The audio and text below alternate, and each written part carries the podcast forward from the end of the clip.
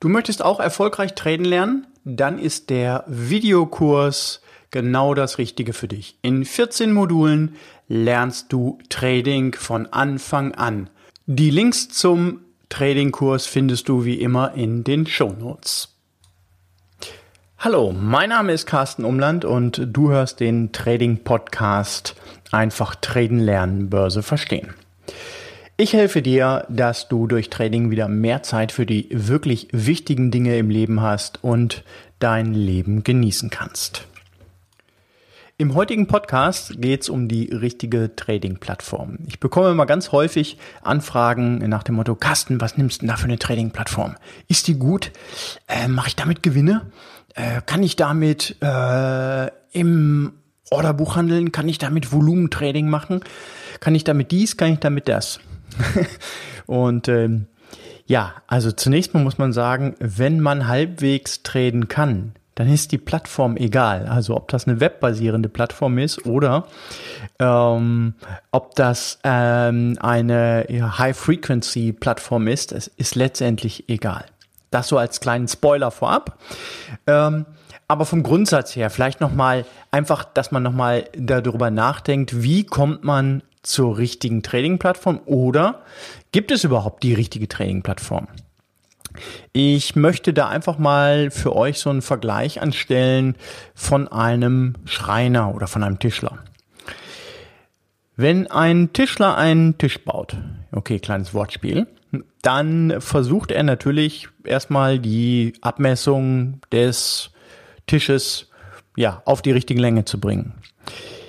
Ich kenne keinen, der da um die, ich sag mal, die richtige Länge, sagen wir mal Tisch auf 1,80 äh, ähm, hinzuschneiden. Ich kenne keinen, aber wirklich gar keinen, der das versuchen würde, beispielsweise mit einer Raspel zu machen oder mit einem Stemmeisen zu machen. Sondern was wird er nehmen? Aha, Tischplatte, ganz klar, große Bandsäge, vielleicht noch äh, Handkreissäge, was auch immer. Ich kenne mich da nicht ganz so genau aus.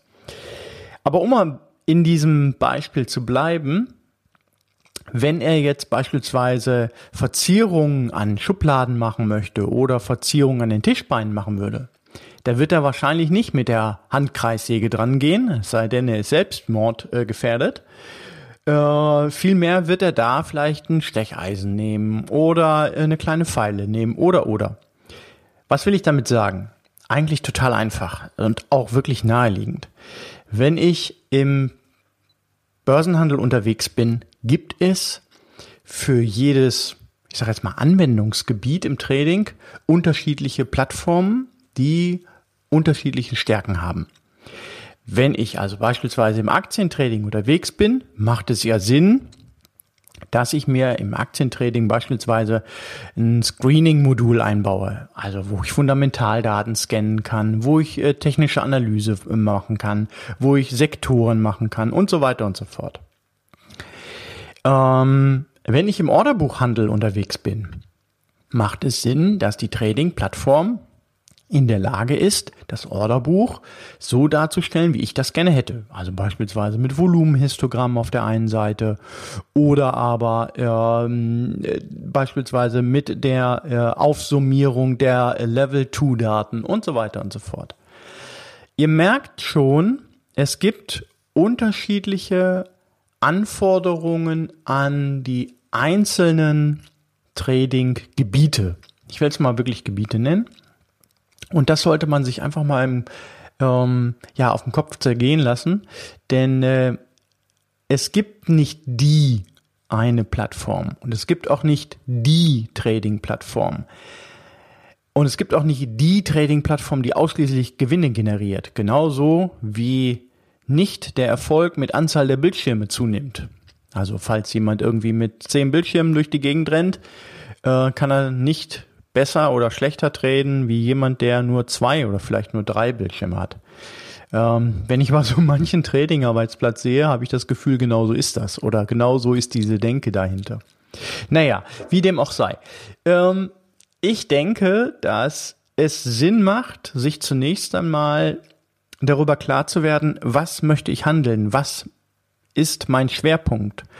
Und Wenn der Schwerpunkt im Trading Aktienhandel zum Beispiel ist, dann macht es durchaus Sinn, sich äh, eine Trading-Plattform auszusuchen, die eben die schon genannten Scanning-Parameter, Fundamentaldaten zur Verfügung stellt, vielleicht noch eine Sektorenanalyse zur, zur Verfügung stellt und überaus hilfreich, aber nicht notwendigerweise auch, dass man das Handeln aus dem Chart heraus, also aus der eigenen Trading-Plattform machen kann.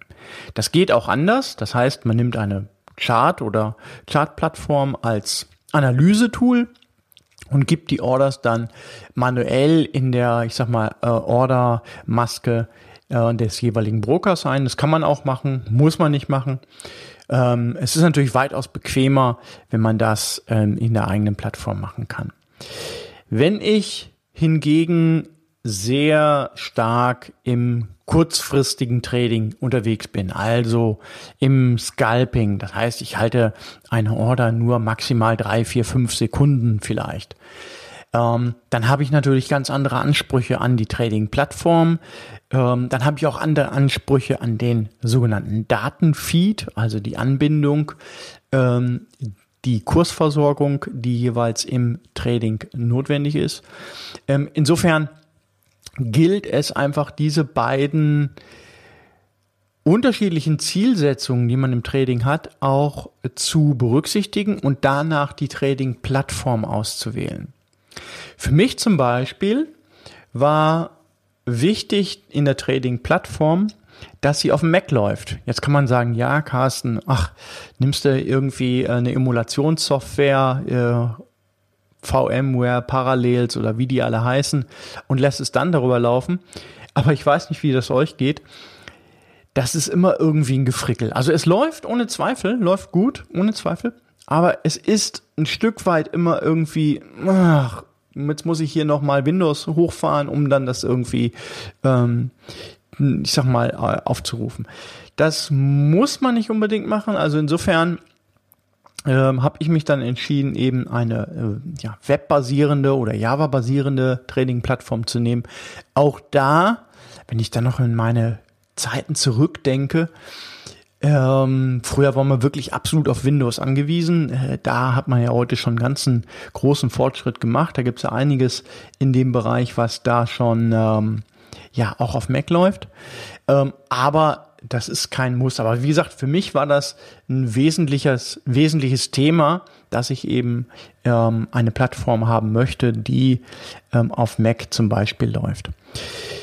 Ja, ähm, das zweite, was ich immer wieder feststelle, ist der damit verbundene Datenfeed. Also der Datenfeed ist dafür äh, verantwortlich, dass man im Trading Kurse sieht. Jetzt werdet ihr sagen, ja, wieso? Sehe ich doch über meinen Broker auch, ist doch klar. Ähm, ja und nein. Also, man muss dazu sagen, es gibt verschiedene Broker und Anbieter von Datenfeed, die diese Daten komprimieren. Das heißt also, ihr bekommt Stück für Stück äh, komprimierte Daten zugeschickt. Das ist an dieser Stelle, möchte ich das nochmal betonen, gerade für das Scalping eigentlich das Todesurteil schlechthin.